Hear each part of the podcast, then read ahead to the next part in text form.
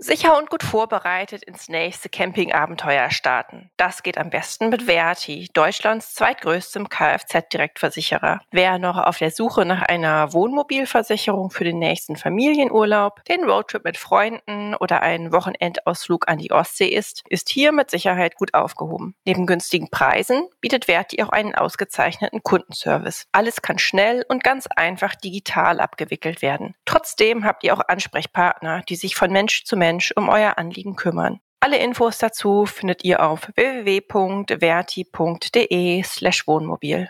Verti. Genau deine Versicherung. Und jetzt ganz viel Spaß mit dem Podcast. Hauptsache raus, der Outdoor-Podcast. Hallo zusammen, ihr hört Hauptsache raus, den Podcast des Outdoor-Magazins. Ich heiße Katharina Hübner, bin Redakteurin bei der Outdoor und moderiere auch heute wieder die Sendung, in der wir uns mit einer heißen Sache erstmal beschäftigen, und zwar mit Vulkanen. Ich persönlich weiß äh, herzlich wenig über Vulkane, aber habe natürlich einen Experten zugeschaltet, dem ich dann die Fragen stellen kann. Und ähm, ja, er heißt Adrian Rohnfelder, beschäftigt sich seit vielen Jahren intensiv mit Vulkanen, besteigt sie, fotografiert sie, hat ein Bildband veröffentlicht. Herzlich willkommen, Adrian. Hallo. Ja, hallo Katharina und danke für die Einladung und die heiße Begrüßung sozusagen. ähm, woher kommt denn eigentlich deine Leidenschaft für Vulkane? Begleitet dich das seit Kindheitszeiten oder bist du irgendwann, gab es da so ein Aha-Erlebnis? Ähm, also hat in der Kindheit in der Tat angefangen. Also ich glaube, wie jedes Kind oder Junge war ich großer Dinosaurier-Fan und in den ganzen Dinosaurier-Büchern gibt es auch immer Vulkane. Aber ich weiß auch, dass ich damals schon Jules Verne zum Mittelpunkt der Erde gern gelesen habe.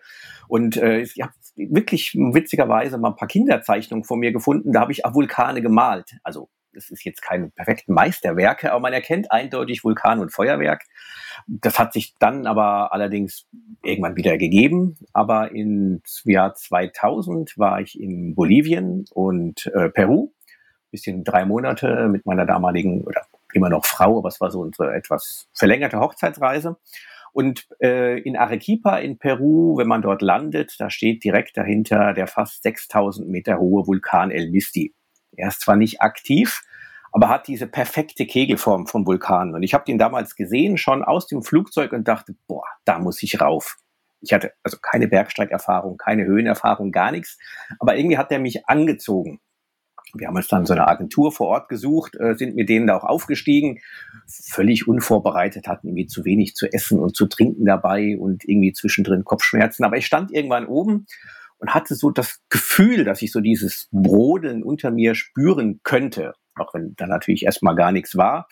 Und habe dann angefangen, nach der Reise mich ein bisschen schlau zu machen und habe einen Reiseanbieter in Deutschland aufgetrieben, der Vulkantouren anbietet und mit dem war ich 2008 dann in Indonesien, habe mein erstes Feuerwerk, meine ersten aktiven Vulkane gesehen, ja, und seitdem auf der ganzen Welt unterwegs, immer wieder auf der Suche nach Feuerwerk. Ich glaube, so ein bisschen Sucht ist da schon dabei. Was macht die Faszination von so einem Feuerwerk, wie du es gerade nanntest, aus? Das ist ja also viel mehr als ein Feuerwerk. Genau, es ist viel mehr. Also fotografisch gesehen ist es für mich einfach die, die Ästhetik von, von, von dem Rottönen, von dem Gelb, von den Feuerbögen, da man da, die man aufnehmen kann. Aber es ist für mich selber das, das Gesamtpaket, was man natürlich auf Fotos halt leider schlecht transportieren kann. Aber die gewaltigen Eruptionsgeräusche, äh, manchmal wirklich Explosionen, dann ein, zweimal habe ich schon eine Druckwelle mitbekommen. Da wird man wirklich, hat man das Gefühl, das wird man von der unsichtbaren Wand nach hinten geschubst. Jetzt äh, auf Island ein Erdbeben gespürt. Da war es so, als würde wirklich unter einem einer mit einem riesengroßen Hammer gegen die Decke klopfen. Dazu dann immer das Geruch von bisschen von Schwefel und auch diese Hitze. Also wenn man da wirklich nah rankommt, das war auch jetzt auf Island der Fall, man konnte wirklich die Lava eigentlich anfassen. Die hatte 500, 600 Grad. Und dieses Gesamtpaket, das lässt mich immer spüren, ja, als wäre ich am Puls der Erde, weil man, wir leben auf, gefühlt ja auf einer dicken, festen Kruste, die aber nur wenige Kilometer dick ist. Und äh, in uns ist ein, wir leben ja eigentlich auf einem riesengroßen Feuerball. Und das kommt halt am Vulkan so richtig zum Tragen und zum Spüren. Also ich nenne es immer für mich ist das so der Blick in das Herz der Erde. Und das macht für mich auch insbesondere diese Faszination aus, in die Erde oder auch auf den Ursprung unserer Erde dort zu blicken und das zu fühlen und zu fühlen und zu spüren. Wo du gerade sagtest, irgendwie ja Erdbeben und so Erschütterungen gespürt, ist das nicht, also gibt dir das irgendwie einen Kick oder fühlt man sich auch so ein bisschen ausgeliefert? Weil man kann ja nichts dran machen. Also eigentlich beides nicht. Also irgendwie, es gibt für mich eher ein Gefühl wirklich eigentlich von Demut. Also zum einen staune ich immer, wie schön, wie schön unsere wirklich Welt oder Natur sein kann. In der Regel werden Vulkane ja mit Gefahr verbunden. Mhm. Und natürlich es kann auch was beim Vulkanausbruch passieren, aber es ist ja nicht der Vulkan, der jetzt ganz bewusst etwas zerstören möchte, sondern sie sind ja eigentlich nur deswegen gefährlich, weil der nah Mensch nah ranzieht. Vulkane ja auch fruchtbar sind. Also ich denke, ich muss gestehen, ich denke da eigentlich gar nicht so viel drüber nach. Also natürlich gehe ich da jetzt nicht ungeschützt hin und habe meine Ausrüstung dabei und mache mich schlau, wo ich mich hinstellen kann. Aber für mich ist es eher vielleicht so ein Gefühl vom Einswerden mit der Natur und so ein bisschen selber klein fühlen und einfach staunen. Also das ist eher wirklich ein Gefühl von, ich gehöre dazu oder wie klein bin ich und wie groß ist das Ganze und alles andere verschwindet eigentlich in den Augenblicken. Mhm. Wo du gerade, also nee, oh Gott, jetzt habe ich schon wieder mal wieder zwei Fragen gleichzeitig eigentlich. Die erste wäre, ähm, ja, da hattest du also so ein bisschen äh, Feuer gefangen im wahrsten Sinne des Wortes und dann hast du angefangen, bewusst Vulkane zu bereisen oder wie lief es dann weiter? Ja, also ich hatte dann, dann war Indonesien und wie gesagt, da war für mich klar, Indon Vulkane sind einfach mein Ding und es gibt ja nun wirklich extrem viele auf der Erde. Mhm. Und ich war danach auf Hawaii und Guatemala und Japan. Was für mich aber auch der Reiz ausmacht, also ich bin jetzt niemand, der auf so einer Tour sich nur auf den Vulkan konzentriert. Also ich kenne einige äh, bekannte Freunde, Vulkanfotografen, die machen wirklich nichts anderes als hin, Flughafen, ab zum Vulkan, paar Tage Vulkan und nach Hause. Aber ich denke mir immer, wenn ich schon unterwegs bin und schon um die halbe Welt reise, dann möchte ich mir auch immer die Länder angucken. Und das ist für mich eigentlich die zweite Faszination dabei, dass nämlich viele Vulkane in ganz, ganz spannenden Regionen oder Kulturen liegen. Und da nehme ich mir dann auch immer Zeit, mich mit der Kultur zu beschäftigen und dort auch zu reisen. Und insofern ist der Vulkan zwar meistens der Auslöser für die Tour, also er bestimmt das Ziel, aber ich freue mich auch jeweils eben durch den Vulkan Sachen kennenzulernen oder zu bereisen, auf die ich sonst wahrscheinlich bei einer, ich sag mal, normalen Reiseplanung nie gekommen wäre. Also insofern werden die mich wirklich, also Japan. Ich habe darüber Japan kennengelernt, war schon zweimal dort für vier Wochen und äh, es ist für mich, ich nenne es immer einen großen Spielplatz für Erwachsene. Ich finde, Japan ist ein faszinierendes Land äh, mit der Kultur. Ich war im Iran gewesen im Rahmen der Volcanic Seven Summits. Extrem gastfreundliches Land. Da auch die unglaublichsten Reiseerlebnisse bisher erlebt. Zum Beispiel Sachertorte in Teheran während muslimischer Kinderchor Odo Fröhliche gesungen hat auf Deutsch im Mai. Also im Mai, nicht okay, nicht an Weihnachten. Aha. Nein, es war wirklich im Mai, es war tolles Wetter. Ich aß dort original österreichische Sachertorte und die sangen Oh, du Fröhliche. Äh, in Teheran, ja, wo man das vielleicht nicht erwartet oder Aha. besonders fasziniert hat mich auch Papua-Neuguinea. Da den Kontakt mit den Einheimischen und äh, die ja natürlich noch ganz anders mit der Natur leben als wir. Und da wurde mir ja, mal so richtig bewusst, wie weit wir uns eigentlich wirklich von der Natur entfernt haben. Und immer wieder versuchen, sie uns untertan zu machen oder als Bedrohung zu sehen. Und wir sind dort mit denen durch den Dschungel gelaufen und äh, dann permanent, guck mal links und hast du das gehört und dieses gesehen? Natürlich überhaupt nichts, ja, komplett lost. Ich glaube, da würde man keinen Tag überleben. Aber dies, dieses, auch das Gefühl wie sehr dort die Einheimischen in Symbiose mit der Natur leben und ähm, das irgendwie wirklich ganz anders verstehen als wir. Also das sind so ein paar Beispiele. Mhm. Also ich könnte wahrscheinlich noch Hunderte aufzählen. Äthiopien zum Beispiel, Danakil-Wüste, das vielleicht noch ganz kurz, hat ja auch Rüdiger Neberg äh, schon vor vielen, vielen Jahren zu Fuß bereist. Und äh, die Leute dort ist wirklich, äh, es gibt dort nichts zu essen. Die paar Pflanzen, die wir gesehen haben, waren giftig jeden Tag steht man auf und äh, weiß nicht, ob man selber oder die Familie überlebt. Und der bekommt dann ja die Wertigkeit von Leben und Tod. Also man darf da nicht alleine rumreisen und mit Militär. Und es ist wirklich eine große Gefahr, dann auch überfallen und getötet zu werden. Wo man sich vielleicht denkt, das, was sind denn das für Wilde? Aber als wir da durchgefahren sind und ich das gesehen habe, wie die Leute leben, da war für, für mich klar, dass sie eine ganz andere Beziehung zum Tod haben als wir bei uns. Ja, und das, das sind halt immer die Dinge, die ja, die einen prägen, die für mich das Reisen ausmachen. Das sind eigentlich gar nicht die Vulkane selber und die ich dann auch eben versuche mit ja nach Hause zu bringen und äh, soweit es geht halt in unser Leben, unsere Kultur auch einfließen zu lassen. Wo du gerade sagtest, irgendwie dem, dem, Tod ganz nah. Du hast ja auch Familie, ähm, Frau und drei Kinder, richtig? Mhm. Ähm, machen die sich da keine Sorgen? So in die, weiß nicht, nicht, nicht nur dicht an Vulkane gehst, sondern auch in, in vielleicht so ein bisschen gefährliche Gegenden? Schon. Also ich meine, das wäre jetzt gelogen, wenn ich sagen würde, nein. Ähm, ich erinnere mich noch eine Geschichte, Kamtschatka, Ostrussland, war ich auch drei Wochen unterwegs und nicht zu erreichen. Da hat sich meine Frau irgendwann dann erst, äh, ja, während ich dort war, glaube ich, mit dem einen Vulkan beschäftigt, der in der Tat nicht ungefährlich ist und hat gesagt, okay, das macht sie nie wieder, aber spannender war, da gibt es auch Braunbären, die jetzt normalerweise nicht keine Menschen anfallen, aber man weiß halt nicht, wenn man so einem begegnet. Und ich habe immer einen GPS-Tracker dabei. Also wenn ich nicht telefonisch erreichbar bin, dass die Familie sieht, da und da bin ich und ich bin unterwegs. Das hat sie dann unserem Kinderarzt erzählt und der meinte nur, na, sie wissen doch gar nicht, ob das jetzt ihr Mann ist, der da läuft oder der Bär, der ihn gerade gefressen hat. ähm, also ich glaube, sie beschäftigen sich mittlerweile immer weniger mit dem, äh, wohin ich mache, was ich mache und lassen sich hinterher erzählen.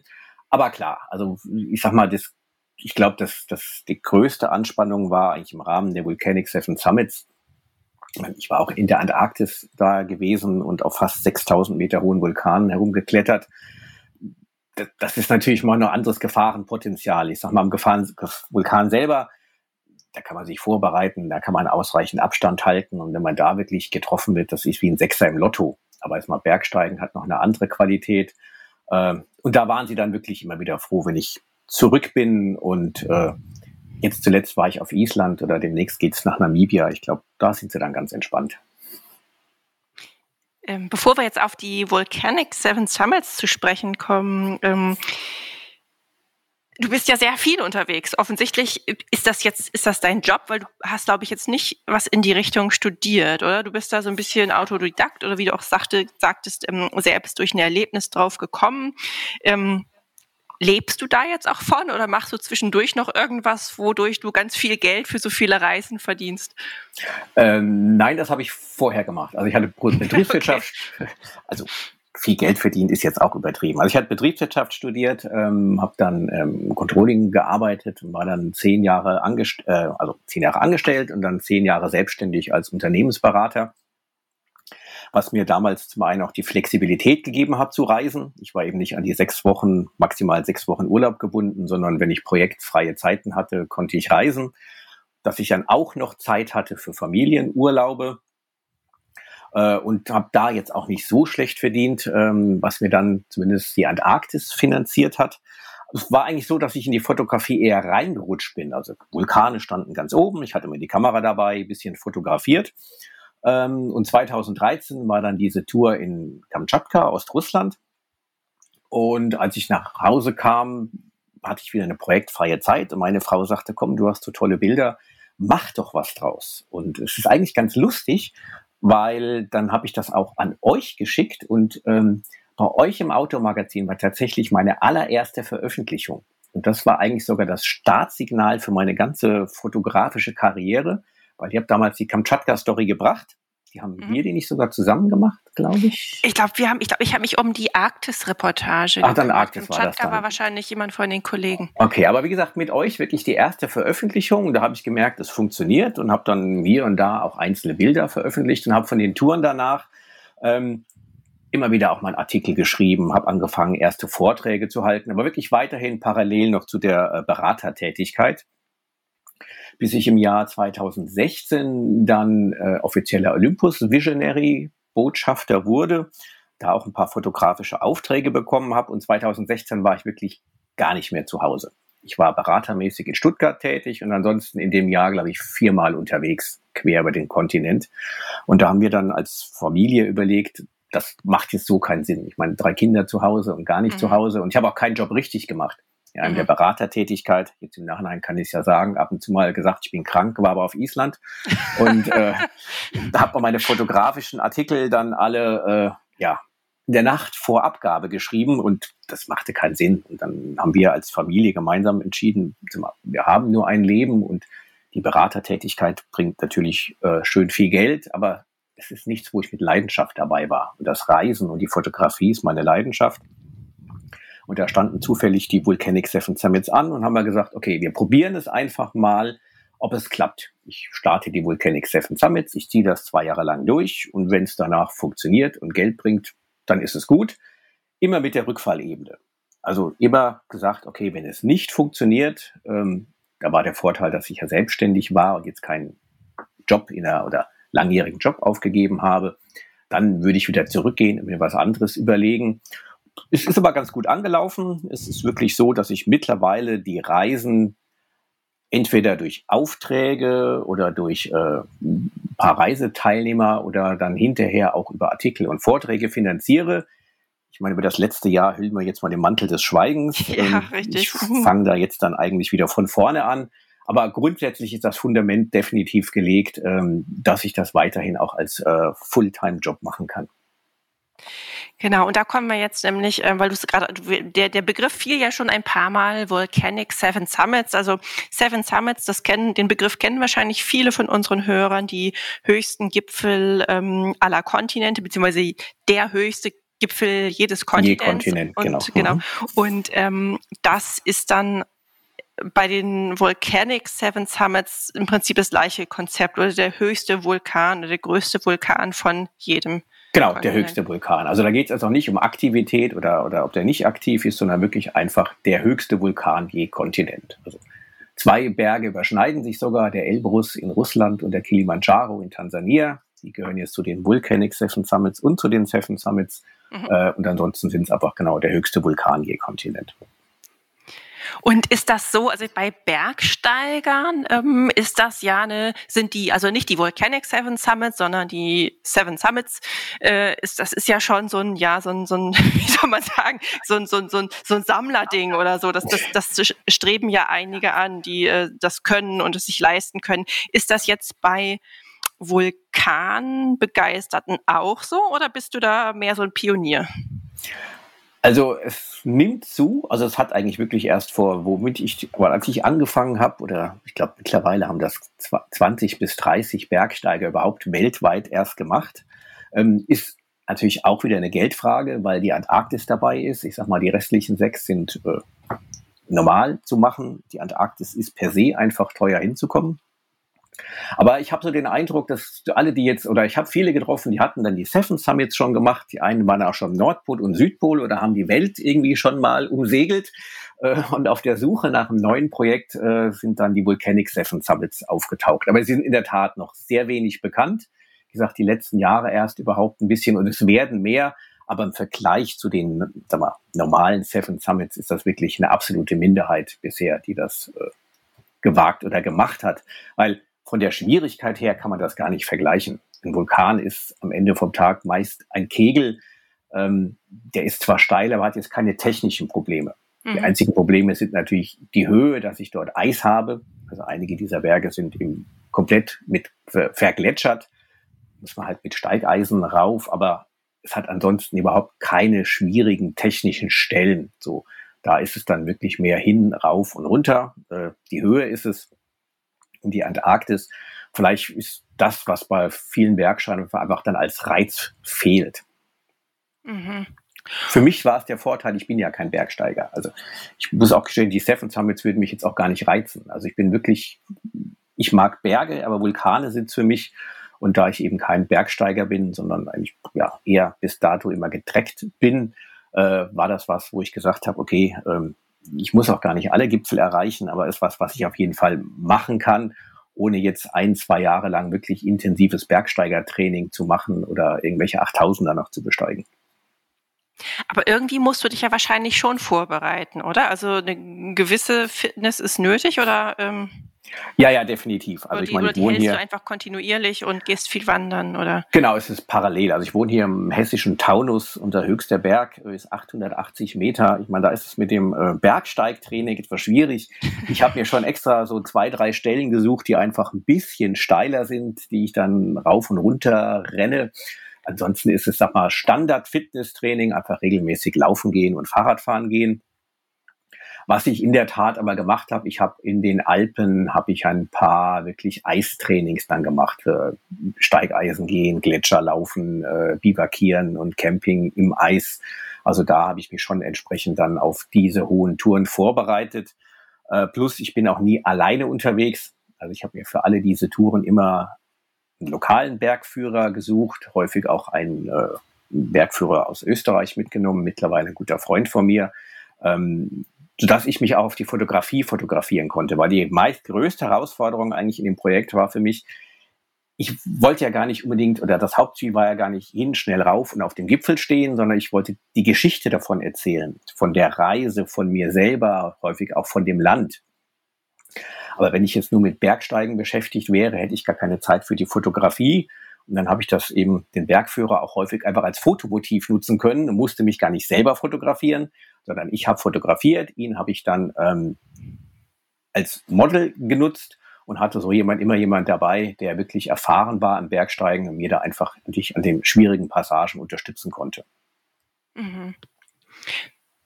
So, eine Win-Win-Situation, Model und Guide in einem. Aber klar. Ähm, und dann ja, plus ganz kurz, ja. genau, für die Familie als Sicherheit auch noch, wir hatten es ja vorhin, die einfach wusste, okay, da ist jemand dabei, den kennen sie ja. auch, äh, der hat einfach Erfahrung und der macht auch keinen Quatsch. Und wenn es gefährlich ist, erkennt er das einfach vor mir mit seiner Erfahrung und würde dann zum Abbruch raten. Also das war äh, auch auf jeden Fall der Deal mit der Familie. Nirgends alleine rauf, immer nur mit äh, Begleitung. Du erwähntest ja vorhin schon mal, da hatte ich auch schon nachhaken wollen, aber dann hatte ich eine andere Frage. ähm, ähm, Ausrüstung äh, spezielle, oder? Für bei, bei Vulkanen, also aktiven ja. Vulkanen. Was braucht man denn da? Was nimmt man da mit? Was zieht man an? Also anziehen ist ganz normal, auf jeden Fall immer Langarm, ähm, auch wenn es wirklich heiß ist in Äthiopien, Langarm, weil diese Lava kann sehr, sehr scharfkantig sein, die erkaltete Lava. Also ein Bekannter war auf einer Tour wirklich mal ausgerutscht und hat ein T-Shirt an und wirklich den kompletten Unterarm aufgerissen. Mhm. Also da immer lange Klamotten, aber ich denke, das versteht sich beim Bergsteigen sowieso. Ganz wichtig sind Gamaschen, weil diese Asche ist wirklich brutal. Also dagegen ist Sand wirklich sehr grob und die kriecht überall rein. Also das braucht man gegen den Schuhschutz, aber ähm, Atemschutzmaske auf jeden Fall dabei mit entsprechendem Filter weil die Gase können entweder sehr unangenehm sein und zum tagelange Husten äh, führen oder auch tödlich sein. Ähm, Helm gehört auf jeden Fall auch immer dabei, dass man sich an, wenn wirklich äh, ja, Lavabomben herumfliegen sollten oder drohen, dass man dann sich mit Helm annähert. Ansonsten, klar, wenn es immer in eisige Höhen geht, klar, Steigeisen, Eispickel, aber das ist ja nicht, nicht vulkanisch, ähm, sondern das Wichtigste ist eigentlich der Helm, lange Klamotten, Handschuhe und die Atemschutzmaske.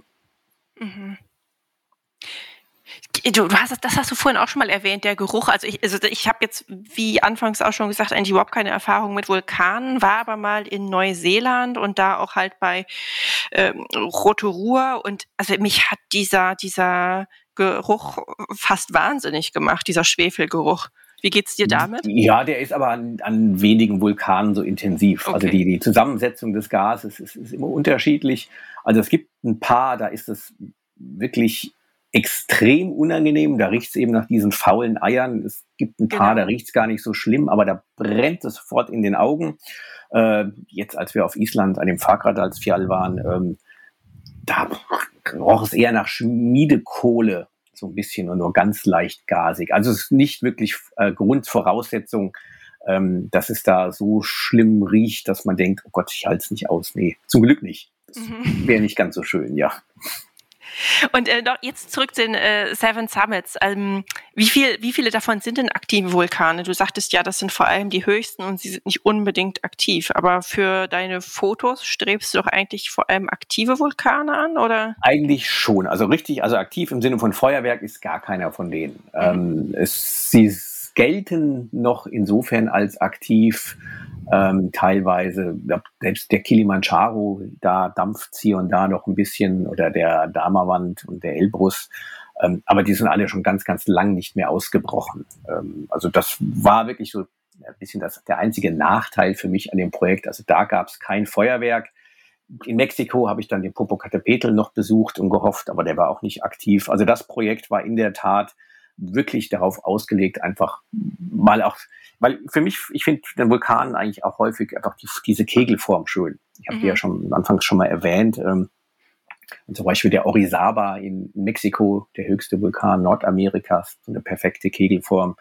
Ähm, das, das begeistert mich auch. Aber bei der Tour ging es wirklich eigentlich um, um die Vulkane und auch eben um die Länder, die ich ja vorhin schon mal angesprochen hatte, wie Iran oder Papua-Neuguinea. Und das Gesamtpaket eigentlich hat für mich da gepasst.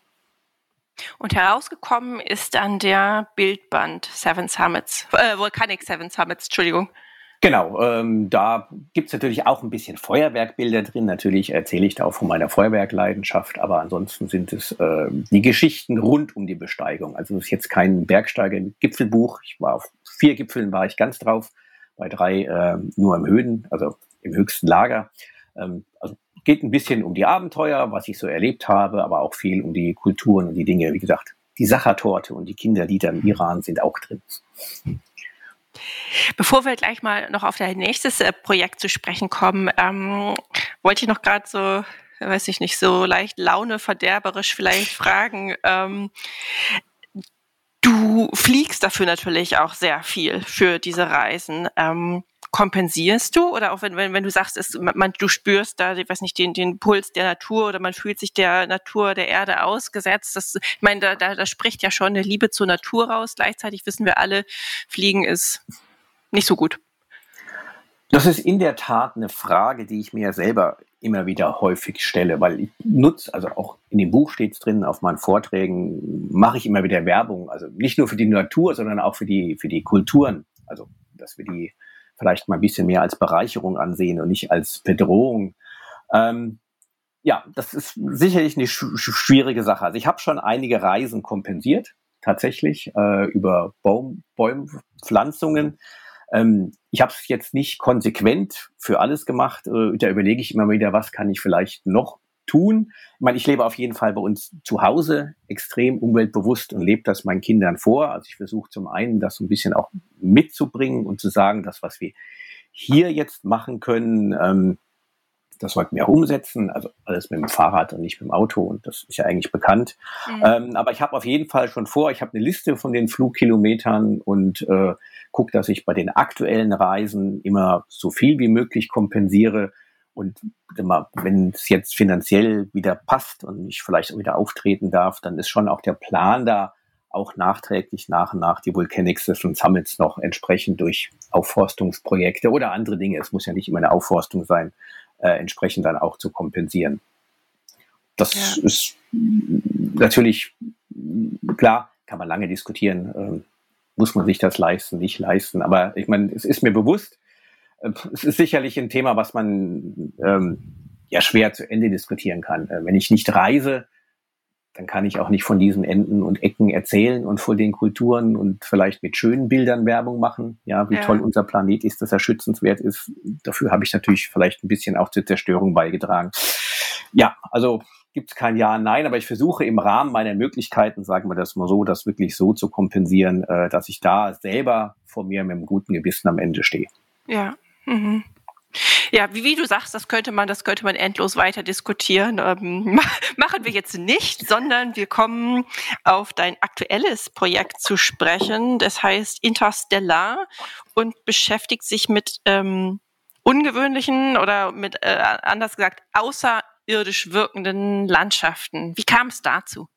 Ach, eigentlich ist das fast das gleiche Thema, wenn ich ganz ehrlich bin. Oder es kommt aus der Vulkanfaszination. Ich habe ja vorhin Jules Verne angesprochen die Reise zum inneren Mittelpunkt der Erde, aber ich habe auch damals schon die Reise zum Mond verschlungen und fand auch schon äh, alles, was Thema Weltall, Planeten zu tun hat, spannend. Und ich sagte ja, ein Teil der Faszination von Vulkane sind für mich so dieser Blick auch in die Vergangenheit, wie es auf unserer Erde vor Milliarden Jahren ausgesehen hat oder wie es im gesamten Sonnensystem ausgesehen hat. Und viele dieser Vulkane wirken auch so, oder die Regionen liegen in großen Wüsten oder in der Atacama-Wüste und einfach in Regionen, die sowieso schon außerirdisch wirken, als wären sie nicht von dieser Welt. Oder auch der Dadol-Vulkan in äh, Äthiopien, der ist gelb, rot, blau, grün.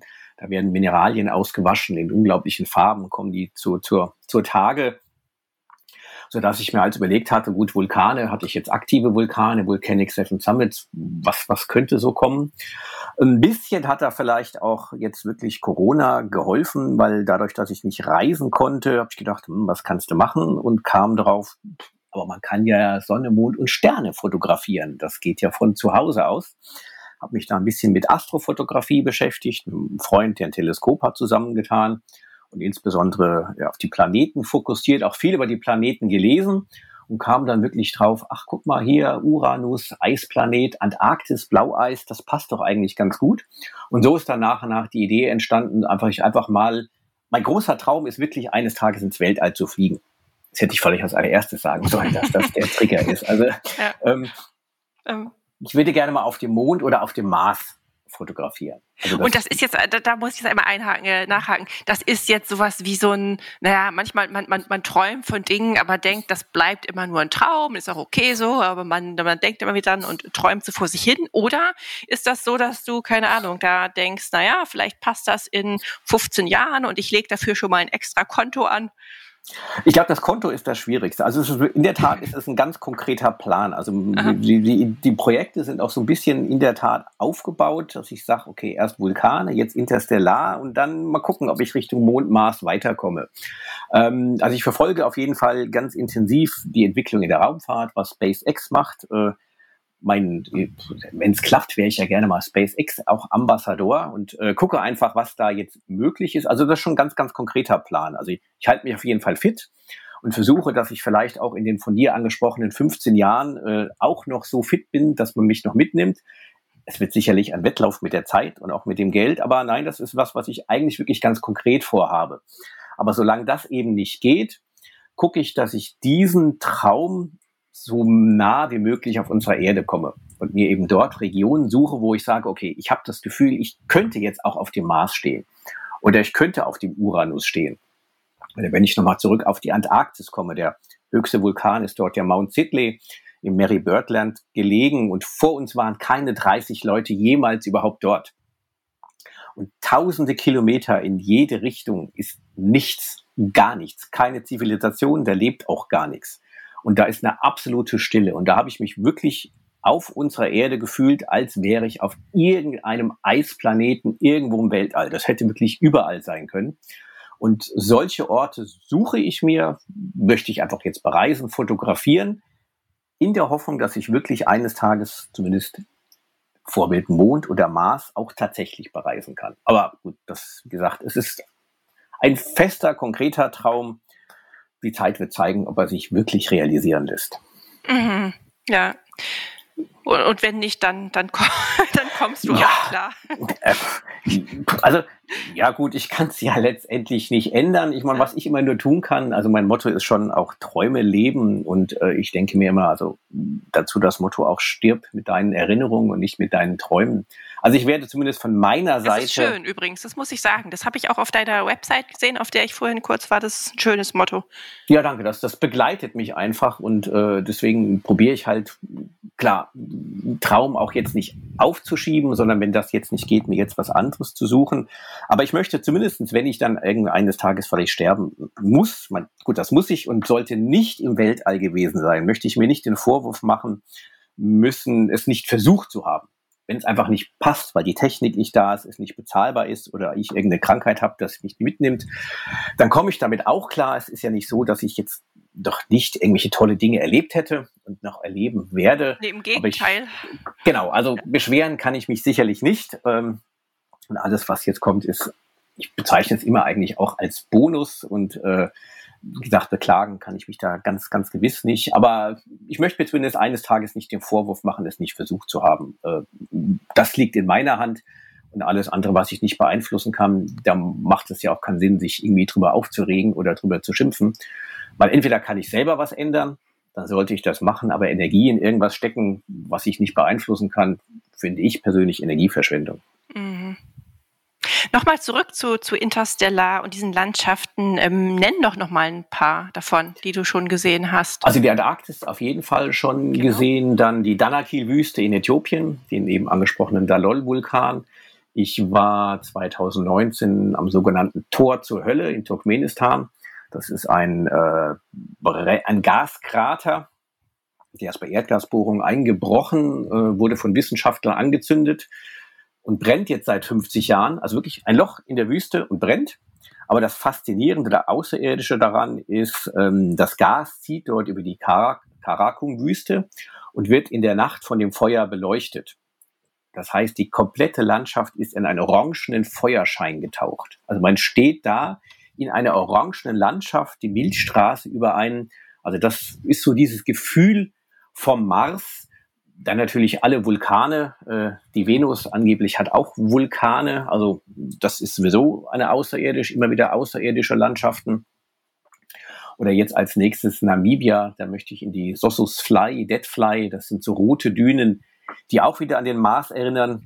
Und äh, ansonsten ist die Liste an außerirdischen Landschaften wirklich lang. Also Mondkrater oder nee, Meteoritenkrater in den USA steht auf der Liste diverse äh, Nationalparks mit ja außerirdisch. Es können Felsformationen sein, es können Farbformationen sein, aber meistens sind es wirklich Wüsten in Kombination mit vulkanischen Gegenden. Also jetzt gar nicht so weit weg von dem bisherigen Projekt, sondern einfach ein bisschen ausgeweitet. Mhm. Und dann äh, entsteht auch wieder ein Buch draus, oder das weißt du noch nicht?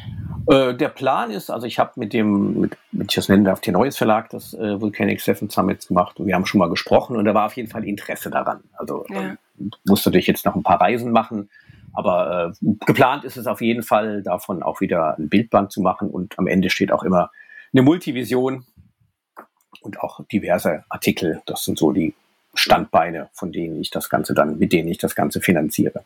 Ja. Wenn wir jetzt mal an den ähm, aktuellen, an einen aktuellen Reisetrend denken, nämlich Deutschland oder auch ja Abenteuer vor der Haustür, könntest du hier auch was empfehlen? Also Vulkanlandschaften, sei es jetzt was ist sich in der Eifel oder auch irgendwelche Landschaften, die ein bisschen außerirdisch, außerweltlich anmuten? Oder ist das nicht so deine? Ich muss gestehen, ich habe das letzte Jahr echt viel drüber nachgedacht. Ja, mhm. weil Reisen in Deutschland war ja. Und ich habe mich auch echt bemüht. Ja, ich habe gedacht, komm, Adrian, musst auch mal was in Deutschland machen und äh, irgendwie das ist halt jetzt und anders geht es nicht. Aber ich bin ganz ehrlich, es ist ein tolles Land und es gibt tolle Landschaften, aber ich habe nichts gefunden, wo ich jetzt wirklich sage, das würde mich jetzt definitiv anfixen. Also ich meine, es gibt ja Wasserkuppe Rhön, Vogelsberg oder es gibt ein paar einzelne Stellen, die ein bisschen vulkanisch wirken. Es gibt angeblich habe ich mal sogar ersurft, irgendwo in Ostdeutschland eine kleine Wüste, paar Quadratkilometer. Ähm, aber nee, ich bin ehrlich, bitte nicht, also keiner, der jetzt gerne in Deutschland reist, falsch verstehen, ja. Aber es ist, äh, mich zieht schon irgendwie in die Ferne und in die großen, ich glaube, das, das liegt ein bisschen daran, dass mich vor allen Dingen die Landschaften faszinieren, wo es keine Zivilisation hat und möglichst wenig Vegetation. Also unendliche Wüsten, ob es jetzt Eiswüste ist oder Sandwüste oder Lava, Vulkanlandschaften. Und das gibt es in unserem dicht besiedelten Europa nun mal nicht so wirklich. Das stimmt, ja. Also ja. ich versuche es immer noch, ich arbeite dran, ich denke mir, ich müsste, ich denke, überlege auch, komm, es ist ja auch Fotokurse, Fotoworkshops in Deutschland oder kriege ich öfters auch mal Anfragen, machst du mal eine Fotoreise mit uns oder willst du einen Fotoworkshop machen? Dann gucke ich mir die bekannten Ziele immer an und denke mir, ja, ich, da fehlt mir, glaube ich, wirklich, ich könnte das machen, das wäre jetzt nicht das Problem und sicherlich auch schöne Bilder.